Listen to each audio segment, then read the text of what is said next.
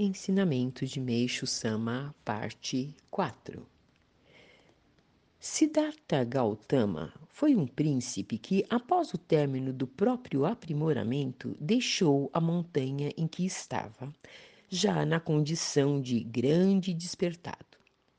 Adquiriu a verdade do mundo invisível e, dotado da mais ardente compaixão, fez seus votos no sentido de salvar todos os povos.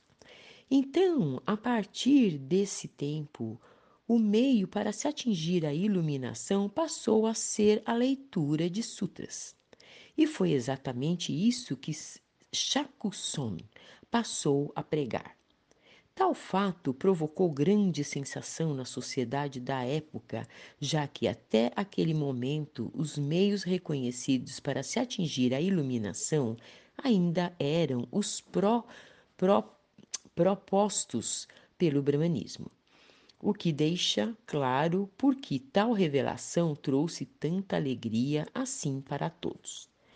Dessa forma, a partir desse momento, tornou-se possível chegar à iluminação através da leitura de sutras, e não mais pela utilização de práticas de ascetismo, como era usual até então.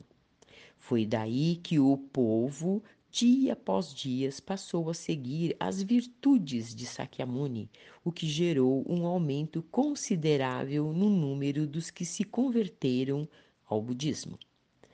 Então, finalmente, o budismo se expandiu por toda a Índia e Sakyamuni se tornou objeto de crença do povo como o salvador da Índia.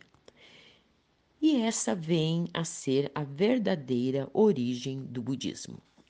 A partir disso, a força do brahmanismo na Índia foi diminuindo naturalmente, enfraquecendo pouco a pouco. Contudo, o brahmanismo não se extinguiu de forma definitiva e até hoje restam seguidores dessa religião que ainda mostram muitos milagres.